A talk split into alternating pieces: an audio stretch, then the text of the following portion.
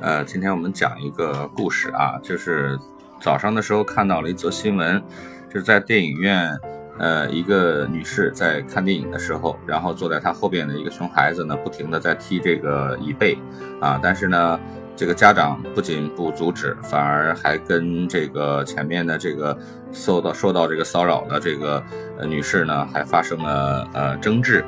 呃，那么还有一个新闻就是说，呃，前一阵子啊。有一个中国夫妻带着自己六岁的儿子前往美国洛杉矶度假，这件事呢本身是一个挺高兴的事儿，没想到最后呢这个假没度成啊，最后一家三口却登上了各大新闻的头条，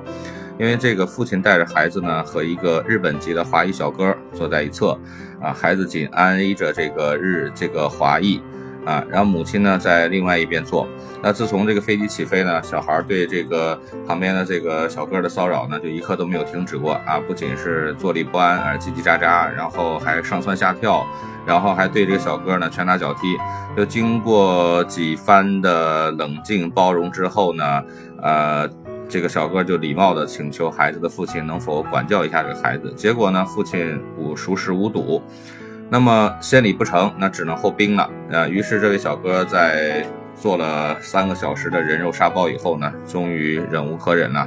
大骂了这个熊孩子的这个家长。没想到的是，熊孩子的反应，呃，这个和家长的反应呢，比他还激烈。然后这个这个爸爸呢，隔着中间自己六岁的儿子，掐住这个小哥的脖子，扭打在一起，直到这个乘务员过来呢，将两个人分开。然后把这个父子的座位换到了前排，那事情到此为止，也不过就是一场这个熊孩子和熊父母的一个事件。但是这样的事情，它发生在了飞往美国的航班上。飞机一落地，迎接熊孩子一家的庞大阵容啊，包括啊美国的 FBI 啊，这个相当于我们国家的这种国家安全局。然后，另外还有机场的保安啊、边防等等二十多名执法人员，也就是说，这次执法人员的阵容抓一个国家级的罪犯也绰绰有余。原来呢，在这个飞机上发生肢体冲突以后，机组人员就将这个情况呢以威胁全机乘客生命安全为由通报给了洛杉矶国际机场的工作人员。随后呢，这个机场的工作人员立即通知了 FBI。飞机抵达洛杉矶后，所有的乘客被要求不得离开座位，直到发生冲突的这个双方。啊，被警察带走。所以说，我们说在家里从来不伤大雅的这种孩子的调皮呢，出门在外总是不缺陌生人替不作为的家长出头。在国内早就屡见不鲜的这些熊孩子的一些事件呢，出了国就成了要案。经过调查呢，这个熊孩子的父亲呢，先动手打人啊。美国海关以故意伤害罪拒绝这个一家这个熊孩子这一家的入境啊，并于凌晨啊遣返一家三口。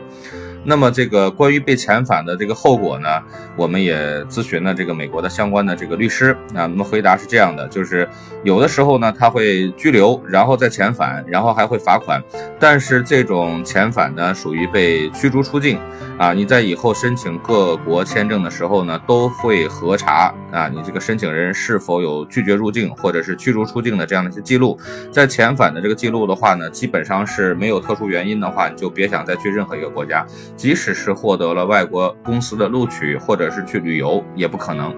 所以说，我们说，呃，往往容易原谅这个小孩子的这个情绪啊，啊，而造成那种哭闹啊，但是很难容忍在公共场合一个半大孩子的这种故意的吵闹啊、打闹啊，啊，甚至对陌生陌生人的这种骚扰啊。前者是我们说是孩子的天性，但是你后者的话呢，就是这家长不作为的这种教养的缺失。所以，我们说，每一个熊孩子的背后，都会有一个不可理喻的家长。